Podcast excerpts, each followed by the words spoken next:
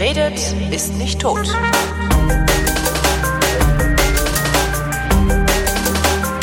Willkommen zum Geschichtsunterricht einer Koproduktion von D-Radio Wissen und Brind. Und von D-Radio Wissen, wie immer, Matthias von Hellfeld zugeschaltet.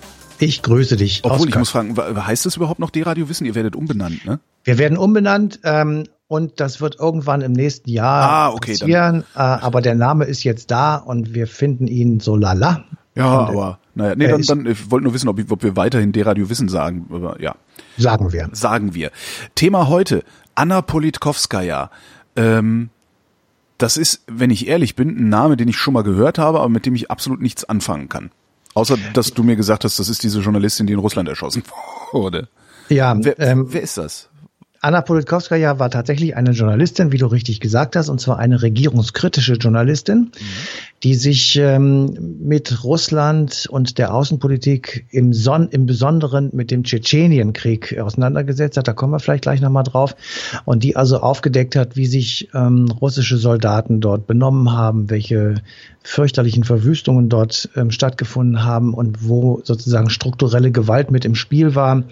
Und äh, diese Sachen hat sie also in einer Zeitung veröffentlicht, hat auch Bücher geschrieben und ist damit sozusagen so ein bisschen, ja, wie soll ich sagen, ins Visier der russischen Geheimdienste geraten und ähm, ist dann in einer wirklich ich sag mal, Hinrichtungsszenerie mit vier Schüssen vor ihrer eigenen Wohnungstür umgebracht worden. Und damit war sozusagen nicht nur ihr Leben beendet, sondern damit kriegte man aus dem Westen auch auf einmal einen Blick auf das neue Russland, das eben völlig anders war, zumal diese Anna Politkovskaya eine sehr schillernde Figur gewesen ist. Ähm, sie wird, äh, und das hören wir uns auch gleich nochmal an, von einem, der eine Biografie über sie geschrieben hat, nämlich Norbert Schreiber, der äh, sie, sie kennengelernt hat und sie beschrieben hat und ähm, ein Bild gezeichnet von einer Frau, die relativ widersprüchlich war, aber offenbar eine sehr straighte und eine sehr ehrliche und eine ganz großartige Frau gewesen ist.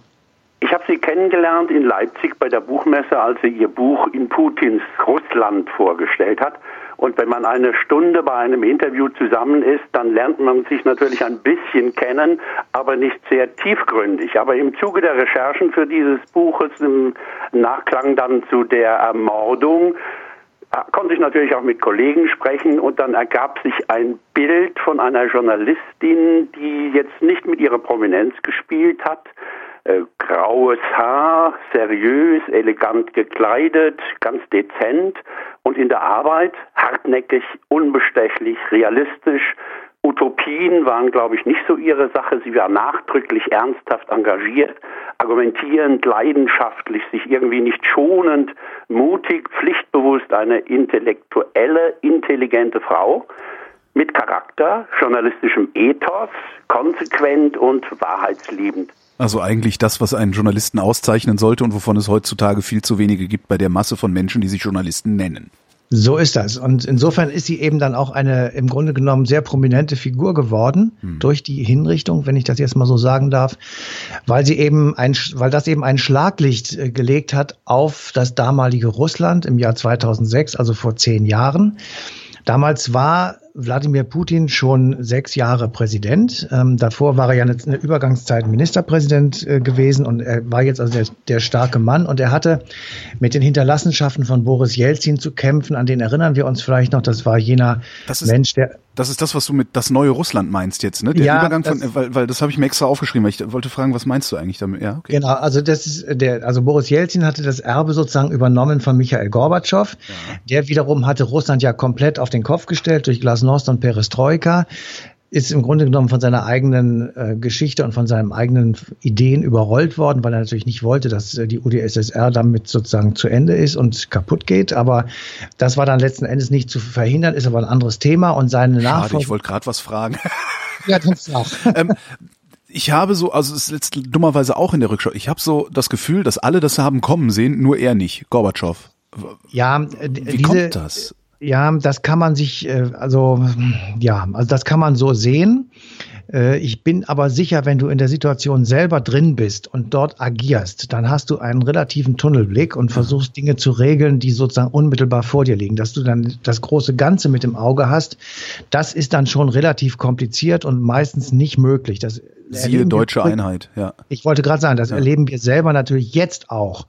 Also ich glaube nicht, dass die britische Regierung wirklich genau weiß, was der Brexit bedeutet. Ich glaube das nach wie vor nicht und ich bin mir nicht sicher, ob die wirklich schon verstanden haben, was da eigentlich auf sie zukommt. Das wird man alles ja. erst hinterher sehen. Aber äh, natürlich ist es so, dass Gorbatschow auf gar keinen Fall wollte, dass die UdSSR zusammenbricht und äh, damit als Weltmacht ausscheidet.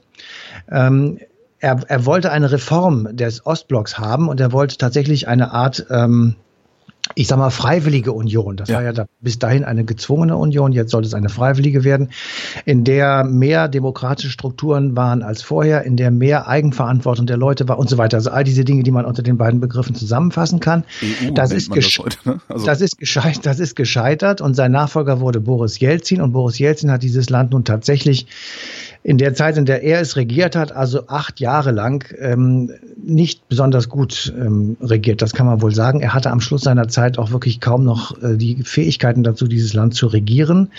Er hat, ähm, wie auch Präsident Putin später, mit sehr vielen Unruhezonen ähm, in der ehemaligen UdSSR zu kämpfen gehabt. Also Stichwort Tschetschenien zum Beispiel und ähm, dort also versucht sozusagen dieses riesige Russland irgendwie wieder zusammenzuhalten oder immer weiter zusammenzuhalten. Das ist letzten Endes bis zum heutigen Tage schwierig. Mhm. Ich will jetzt nicht sagen, dass es gescheitert ist, aber es ist auf jeden Fall schwierig, weil eben sehr viele hoch unterschiedliche Menschen, Gruppierungen und Ethnien in dieser UdSSR zusammengelebt haben, unterschiedliche Religionen, äh, unterschiedliche Herkunftsgruppen und so weiter, also wo man wirklich äh, sehr viele Schwierigkeiten haben konnte. Und diesem, dieses Erbe sozusagen tritt der Putin an und ähm, wir müssen jetzt nicht Putin versuchen zu verstehen. Das ist wahrscheinlich für uns auch äh, schwer möglich. Aber ich sag mal so zwei, drei Sachen, die eben in der Zeit passiert sind, die, ich sag mal, das russische Selbstverständnis und das russische Eigenbild sehr stark angekratzt haben. Vielleicht erinnert sich der ein oder andere, 2000 kam es zu diesem dramatischen Atom-U-Boot-Unfall. Die Kursk ist ja. unter Wasser explodiert und hat also mit vielen Toten äh, einen schlimmen Schaden angerichtet. Ähm, und das Problem war, der Unfall hat gezeigt, in welch einem miserablen Zustand die russische Flotte gewesen ist. Das war ja so, ist ja so ein Prunkstück. Ja, die, die Flotte oder unsere Flotte, die sowjetische Flotte ist also was ganz Tolles und das, ähm, es zeigte, dieser Unfall zeigte, dass es eben Quatsch war. Man konnte weder retten, noch war diese ganze Geschichte zu retten. Es war also eine, im Grunde genommen eine Katastrophe fürs Selbstbewusstsein. Mhm. Und dann fand das Ende der russischen oder der Raumstation Mir statt. Ähm, das war der zweite Punkt, wo man sagte, jetzt haben wir auch wieder so etwas verloren sozusagen. Wir haben ja. den Kalten Krieg offenbar verloren. Wir sind nicht in der Lage, unsere eigene Flotte aufrechtzuerhalten. Und jetzt wird auch noch diese Raumstation abgebaut, die doch so wunderbar bis dahin funktioniert hat. Und das alles in der Ägide von Boris Jelzin. Und der ähm, Putin sozusagen übernimmt das und er versucht, ähm, den Russen so allmählich dieses Gefühl wieder zurückzugeben, dass sie eben nicht etwa ein Entwicklungsland sind, sondern eigentlich immer noch eine Supermacht. Mhm. Und äh, dann, wenn man das sich mal so vor den Kopf holt, dann wird es schon etwas anders zu verstehen und dann kann man sagen, wie hat er das denn gemacht oder mit welchen Methoden hat er das gemacht? Hat er gesagt, erstmal hat er unheimlich viel Glück gehabt, weil die Preise für Öl und Gas sind gestiegen, sodass also der Staat äh, relativ schnell wieder flüssig geworden ist, sage ich jetzt ja. mal. Also es war wieder Geld da. Dann ähm, hat er sich sehr stark herauskristallisiert als starker Mann. Also Putin war von Anfang an einer, der gesagt hat, Leute, ihr könnt euch auf mich verlassen. Ich werde euch niemals im Stich lassen. Ich werde immer die russischen Interessen durchsetzen. Und wenn ihr einer pampig wird, dann werde ich ihm das Gewehr unter die Nase halten. Das hat er zum ersten Mal in Beslan gemacht, in Nordossetien. Vielleicht erinnert sich der ein oder andere noch daran, da wurde von ähm, Terroristen, sage ich jetzt einfach mal, Geiseln genommen, 700 äh, Menschen, wenn ich das richtig sehe, und dann wurde ähm, das alles äh, gestürmt und äh, mit militärischen Mitteln beendet und hinterher war, waren 300 Leute tot. Aber es war klar, ich lasse mir nichts gefallen, ich werde zurückschlagen und wir sind wieder stark. Russland wird, wir sind eine, eine, eine Republik oder ein Land, das sich wehren kann und ich bin euer großer Saubermann und ich werde auf jeden Fall ähm, versuchen, unsere Interessen zu, ich sag mal, ähm, ja, hochzuhalten oder durchzusetzen. Und das wiederum ist offenbar etwas, was vielen Russen gefällt, wo man einfach sagen kann, äh, endlich haben wir wieder jemanden, der uns versteht, der vor uns steht, der uns führt, der weitergeht und der einfach die russischen Interessen nicht wie zum Beispiel Gorbatschow, ja, der ja. sie in, in den Augen vieler Russen verraten hat, weil das Land jetzt gar nicht mehr da ist, ja. und eben auch Jelzin, der dann in der letzten Zeit seines Lebens tatsächlich ein Trunkenbold war und äh, sich blamiert hat in der Weltöffentlichkeit. Der ist ja gestolpert und gefallen ja, und gelallt also das hat. War, das war nicht schön. Schrecklich. Ich habe ja, ich habe ja den Eindruck, dass ähm, die Betonung dabei liegt, äh, ein, ein Mann, der uns führt. Ich glaube, das ist auch sowas, was dem Menschen sehr innewohnt, gesagt zu kriegen, wo es lang geht, dass keiner ja, groß zu denken hätte. Genau, weil es eben tatsächlich, es ist, es macht ja einfach. Es ja. ist ja, es ist ja äh, ganz einfach. Und dann sagst du einfach, der hat das so gesagt, wir machen das jetzt und fertig. Und ähm, ich will das gerne nochmal, weil das mit der Anna Politkowska ja auch so viel zu tun hat, ähm, auf einen Konflikt so ein bisschen näher eingehen. Das mhm. ist dieser berühmt-berüchtigte Tschetschenien-Konflikt. Den gibt es seit 1994. Also 92, um das nochmal zu erklären. Ähm, beginnt die GUS, also die Gemeinschaft unabhängiger Staaten. Das sollte so eine Art Nachfolge der UdSSR sein.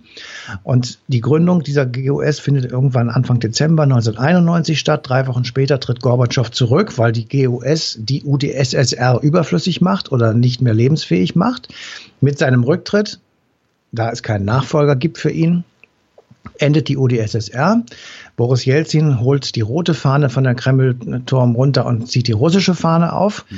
Und damit ähm, ist sozusagen auch nach außen hin der Übergang geschafft. Und er übernimmt sozusagen das Problem, dass das zerbröckelte UdSSR-Reich an den Rändern Problemzonen hinterlässt. Klar. Das war auch während der UdSSR schon eine Problemzone, aber jetzt sind die eben frei sozusagen und jetzt haben sie eigene Armeen, mit denen sie sich halt gegen den genau, Besatzer praktisch stellen genau. können. Genau. Ne? Ja. Und äh, eines dieser Konflikte ist eben tatsächlich ähm, Tschetschenien. Da gab es 94 einen Putschversuch, der sogar pro-russisch äh, war, also wieder den Anschluss herstellen wollte. Der wurde natürlich von Moskau unterstützt, aber dieser ähm, Putschversuch scheiterte in einem totalen Desaster. Es wurde äh, sozusagen zur Schmähung der russischen Macht, wurden Soldaten, russische Soldaten gefangen genommen von den Putschisten und ähm, Boris Jelzin hat ein Ultimatum gesetzt, hat gesagt, ihr müsst die wieder rauslassen. Das wurde verstrich, das verstrich. Und es begann also ein regelrechter Tschetschenienkrieg, der erste sogenannte Tschetschenienkrieg. Und im äh, August 1996, also er hat fast zwei Jahre gedauert, eroberten die tschetschenischen Rebellen, da erinnert man sich vielleicht noch an die Hauptstadt Grosny zurück. Mhm. Also die Schlacht um Grosny war etwas ganz Schreckliches, das kann man vergleichen mit Aleppo. Äh, jedenfalls, äh, sie eroberten die Stadt zurück, damit war der Krieg zu Ende. Und ähm, was eben auch mit, mit diesem Ende des Krieges Einzug hielt, war die Scharia. Ah. Also wir haben dann in Tschetschenien äh, eine muslimische Veränderung sozusagen, eine Islamisierung dieser, dieser, ähm, dieser Gegend der Welt und äh, zwei, drei Jahre lang galt sogar die Scharia dort, also alles das innerhalb sozusagen dieses ehemaligen UdSSR-Reiches und am, am Rand äh, des neuen Russland. Und ähm, zu dieser Zeit ähm, kam es dann dazu, also 1999, dass Tschetschenien das Nachbarland Dagestan überfallen hat und damit den zweiten Tschetschenienkrieg ausgelöst hat. Dagestan sehr viel kleiner, wurde also von Tschetschenien überfallen und in Russland war Wladimir Putin Ministerpräsident und er ließ dann dort sofort Truppen einmarschieren. Er war ja der Saubermann und ja. der Sicherheitsgarant und dann sagte er, wir machen jetzt sofort kurzen Prozess und wir gliedern Tschetschenien wieder als eine autonome Republik in Russland ein. So, und damit hat er sich sozusagen profiliert als eine Art Sicherheitsgarant. Und das nächste Beispiel fand dann mitten in Moskau statt. Dubrovka Theater, erinnert sich vielleicht ah, an. Dieser Gaseinsatz, oder? Schreckliche Nummer. Ende, Ende Oktober 2002 war das. Ähm, tschetschenische Terroristen wieder, die natürlich sich mit der Eingliederung äh, in Russland nicht abfinden wollten, marschieren also in dieses Theater rein und nehmen 700 Menschen als Geiseln und verlangen, dass das russische Militär auf der Stelle aus Tschetschenien abziehen soll. Und das hat natürlich ähm, Putin gehört, hat gesagt, die haben einen Vogel und gibt auf der Stelle den Befehl, das Theater zu stürmen.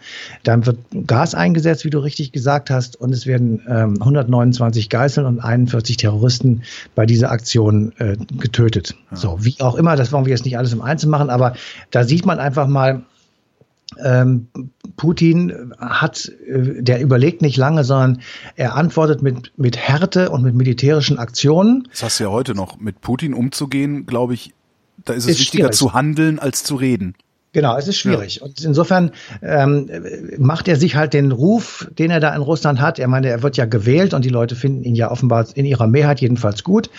Ähm, er erarbeitet sich also diesen Ruf mit, mit tatsächlichen Aktionen und ähm, er äh, scheut auch offenbar nicht davor zurück, äh, Stichwort Menschenrechtsverletzungen, also diese militärischen Aktionen zumindest nicht ohne, ich sag mal, strukturelle Gewalt gegenüber Bevölkerung, gegenüber ähm, Rebellen auch ja zu be begleiten zu lassen. Also ich sehe jetzt schon die Kommentare unter dieser Sendung. Aber die NATO und die Amis sind auch schlimm. Ja, wissen wir. Könnt ihr euch sparen. Wir reden nur nicht über die NATO, sondern über Russland.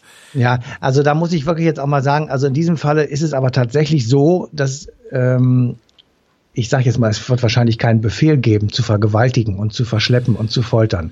Aber es gibt auch keinen Befehl, das nicht zu machen. Und, Na, es, äh, es, es, gibt, es gibt ja Möglichkeiten, das zu verhindern, indem man, äh, ich sag mal, sowas wie, keine Ahnung, äh, Anti-Gewalt-Training in der Armee macht, was ein bisschen absurd klingt jetzt, weil es ist eine Armee, ja, ja. die lebt von Gewalt. Aber es ist, ist möglich, Umstände zu schaffen, die sowas zumindest eindämmen können. Ja, also es hat nicht so etwas gegeben wie den Kommissarbefehl von Hitler, ja. Also dass man sagt, wenn man einen russischen, sowjetischen Kommissar, also einen Politoffizier in der Armee findet, der wird auf der Stelle ohne einfach zu fragen umgebracht. Das, so, so etwas gab es nicht. Mhm. Aber es ist tatsächlich so, dass in vielen tausend Fällen Menschen verschleppt und gefoltert und vergewaltigt wurden, und zwar Zivilisten, und dass das eben strukturell mit mit zu dem Kampf gegen die tschetschenische Unabhängigkeit gehört hat. Und genau in diese Kerbe hinein schlägt Anna Politkovskaya, indem sie nicht müde wird, über diese Verbrechen und Verfehlungen von Einzelnen, aber auch von ganzen Soldatengruppen zu berichten. Und damit macht sie sich sozusagen als eine Art Nestbeschmutzer äh, einen Namen. Also sie ist jetzt auf einmal diejenige, die diesen Ruf ähm, der glorreichen russischen Armee Genau. Und des glorreichen Russlands damit. Ne? Und des glorreichen Präsidenten äh, beschmutzt. Und damit da muss sie einfach rechnen, äh, ja, dass ähm, sie dann mit der, ich sage jetzt einfach mal, Staatsmacht äh, in Berührung kommt und dort auf jemanden trifft, äh, nämlich auf Wladimir Putin, der offenbar kein großes Problem damit hat, ähm, Leute dann auch, ich sage jetzt mal etwas platt, umzubringen, wenn es eben äh, in seinen großen Plan reinpasst. Und er hat ja eine Ausbildung äh, oder eine politische Karriere hingelegt, die ähm, ihn tatsächlich bef ja, befähigt, all diese Dinge auch zu können. Er hat ja eine, äh, also er ist in Deutschland gewesen, in der DDR damals, deswegen spricht er auch so gut Deutsch. Er war beim Geheimdienst dort und er hat ähm, dort alle Repressionsmöglichkeiten kennengelernt. Er hat sie selber angewendet gegenüber Dissidenten und Abweichlern und hat also ähm, all das gelernt, sozusagen, was er jetzt auch als Präsident befehligt ich finde, der sieht auch immer so aus. Also ich habe damals, als der das erste Mal aufgepoppt ist und ich ge gehört habe, ja, der war beim KGB, jetzt ist er da Chef in Russland, äh, habe ich immer gedacht, so auf so Fotos von Staatstreffen oder so von, von ne, so von, von Treffen, also wie nennt man das? Staatstreffen. Ähm, sah Putin immer so aus, als würde er gerade denken, ich könnte euch, jeden einzelnen von euch, ja, mit der linken so. Hand sofort erledigen. Ja. Und das, so sieht der aus. Und ich, das fand ich immer ein bisschen gruselig. Also der hatte immer so ein komisches, ja. suffisantes James Bond-Grinsen im Gesicht. Ja, ja, das ist richtig. Also er ist, ähm, ich habe auch das Gefühl, er botoxt ein wenig zu viel. Ja, das ähm, ist jetzt mittlerweile, weil er nicht alt werden will. Ja, ja jedenfalls ähm, ich sag mal so, er war ja am Anfang so eine Art Liebling hier bei uns, weil er ja. eben Deutsch sprach. Er hat im Bundestag eine Rede gehalten, die war sehr gut. Er hat sich kooperativ gezeigt. Wir haben gedacht, da ist jetzt auch so einer, mit dem man ähnlich wie mit Gorbatschow ähm, sozusagen auf Augenhöhe verhandeln kann, der jetzt nicht der große böse Bube aus dem Roten Osten ist, sondern der einfach ein ganz normaler Staatspräsident ist. Und ähm, wir haben und verdrängt. Der Gerd Schröder ja auch einen schönen Job von ihm gekriegt. ja, wir haben, wir haben so ein bisschen verdrängt, vielleicht auch, dass er äh, zum Beispiel noch in der Wendezeit versucht haben soll, so einen äh, Spionagering mit alten Stasi-Mitarbeitern aufzubauen, oh. die er ja alle kannte. Und dass der westdeutsche Verfassungsschutz das durch eine relativ große Verhaftungswelle wohl zunichte gemacht hat. Ähm, wir haben im Grunde genommen nicht so richtig auf dem Schirm gehabt, dass er eine sehr straighte politische Karriere gemacht hat. Die wäre zwar einmal fast gescheitert, er war ja Vizebürgermeister von St. Petersburg. Ähm, er musste dann aber nach zwei, drei Jahren schon wieder zurücktreten, weil also da ähm, Unregelmäßigkeiten aufgetaucht sind. Dann ist er in den Wahlkampfstab von Boris Jelzin eingetreten und ist damit dann so ein bisschen hochgezogen worden. Und Boris Jelzin, auch da muss man ja sagen, der war am Anfang seiner politischen Karriere, also als er den in Moskau sozusagen hochkam, ein völlig anderer Mensch, als äh, der er war, während er dann Präsident war, jedenfalls am Ende seiner Präsidentschaft. Also die, die Tatsache, wie Boris Jelzin Ihr erinnert euch, dass vielleicht noch auf dem Panzer geklettert ist bei dem Putsch im August 1991 gegen Gorbatschow und diesen sozusagen im Sinne Gorbatschows abgewendet hat, ja. um dann hinterher Gorbatschow in die Pfanne zu hauen.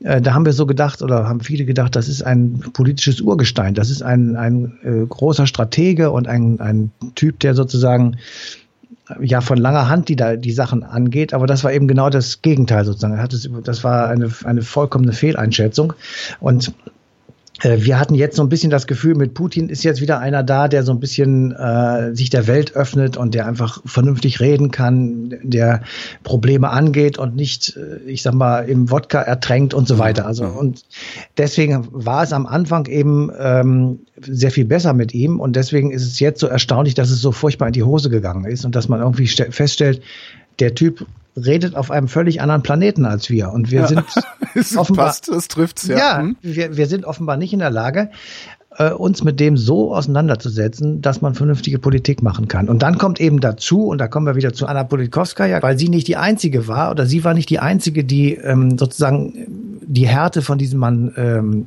zu spüren bekommen hat. Äh, es sind Dissidenten verhaftet worden, in Gefängnisse gesteckt worden mit Vorwürfen und äh, Verurteilungen, die in unseren Augen vollkommen lächerlich gewesen sind. Man erinnert sich an Leute, die umgebracht wurden, äh, die vergiftet wurden und die ähm, tatsächlich mit einer extremen Härte ähm, tatsächlich einfach, man kann das nicht anders sagen, aus dem Leben befördert wurden. Und das macht uns tatsächlich erschreckend. Und deswegen ist diese Distanz zu dem Mann wirklich groß. Was ich bei sowas nicht verstehe, ist, ähm, also ich unterstelle äh, durchaus auch solchen Ländern wie den USA, dass sie sowas machen, dass sie, dass sie Leute aus dem Verkehr ziehen. Ähm, aber bei denen habe ich immer das Gefühl, dass es wie ein Unfall aussieht. Äh, warum, warum passiert sowas, warum, warum passiert sowas in Russland oder überhaupt auch in, in, in ich habe das Gefühl in vielen osteuropäischen Staaten, dass einfach mal Leute auf der Straße mit vier Schüssen niedergestreckt werden, während sie aus der Kneipe kommen? Ja, das kann ich dir das nicht sagen, warum das da so passiert und sich da niemand gegen wehrt. Ich weiß nur, dass es offenbar so ist. Das ist ja die äh, Erkenntnis. Mhm. Äh, dass es auch dort auf der einen Seite den Rückzug in das Private gibt, also ähm, es waren jetzt Duma-Wahlen, da war eine ganz geringe Wahlbeteiligung und die Erklärung dafür war, dass die Leute sagen, ist mir eh wurscht, wer da gewählt wird. Ist ja klar, was passiert. Mhm. Der Putin ist der starke Mann und der Medvedev macht, was, was der sagt und ähm, hält sich ansonsten raus. So, äh, da brauche ich nicht wählen gehen. Und ähm, das Ergebnis stand ja im Grunde genommen auch vorher schon fest. Also 40, 45 Prozent würde dann äh, die äh, Putin-Partei bekommen und der Rest sortiert sich dahinter ein und macht eh alles mit. Also so. Das ist auf der einen Seite. Auf der anderen Seite gibt es aber diese pro-russische nationalistische Bewegung, die Putin eben ins Leben gerufen hat, die also große Aufmärsche inszenieren kann, die fast wieder so etwas machen kann wie Maiparaden auf dem Roten Platz, mhm. Äh, wo du völlig begeisterte Menschen siehst, enthusiastisch, schreiend, äh, Fahnen schwenkend, Parolen rufend, Lieder singend und so weiter. Und die sind total happy mit diesem Mann und mit, die sind total happy mit diesem neuen Gefühl, ein starkes Land zu sein. Ja. Dazu gehört eben auch Annexion der Krim, dazu gehört Ostukraine, dazu gehört, dass man im Grunde genommen in der Welt sich überall reindrängt und den Syrien-Konflikt nur mit Hilfe Russlands äh, lösen kann, den Iran-Deal nur mit Hilfe Russlands machen kann. Also richtig jetzt wieder versucht, auf Augenhöhe zu den USA zu gelangen.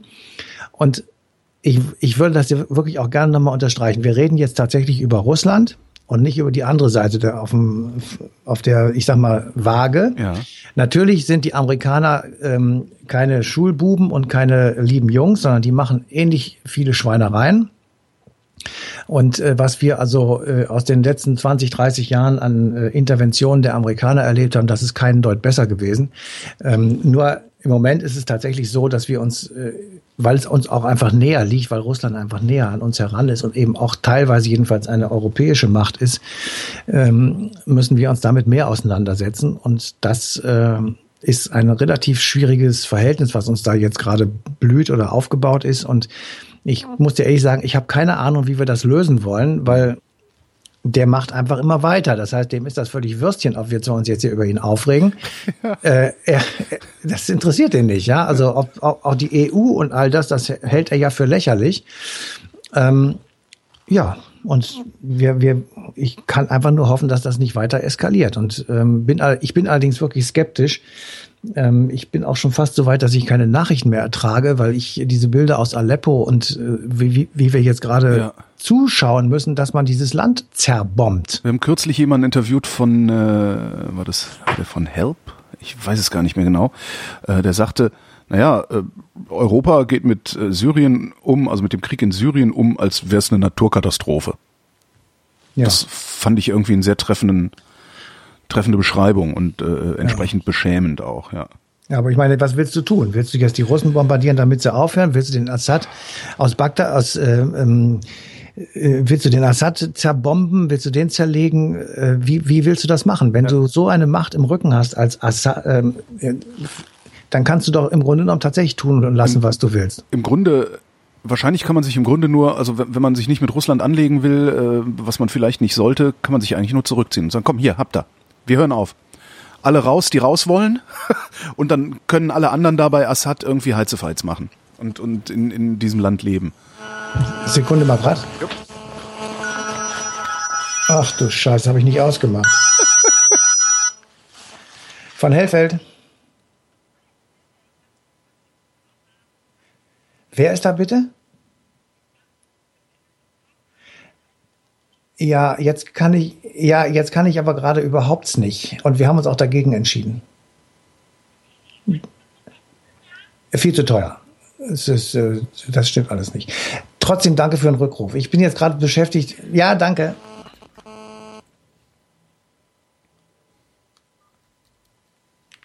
Bin gleich wieder bei dir, Holger. Ja, ja. Ich muss nur gerade Entschuldigung, jetzt bin ich wieder da. Jo, äh, wo waren wir denn? Eigentlich waren wir fertig, ne? Die, ja, wir, die ähm, ja. Hm. ja.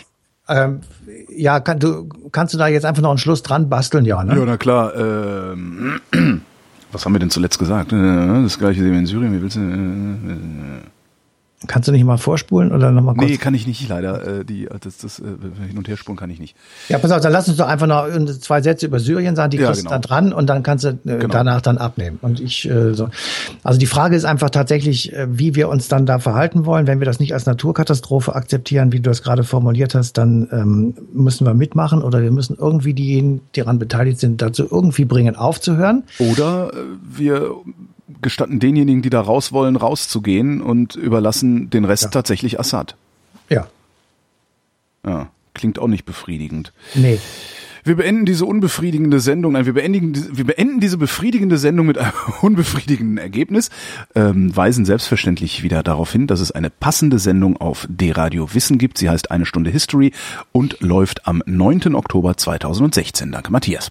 Bitteschön. Und euch danken wir wie immer für die Aufmerksamkeit.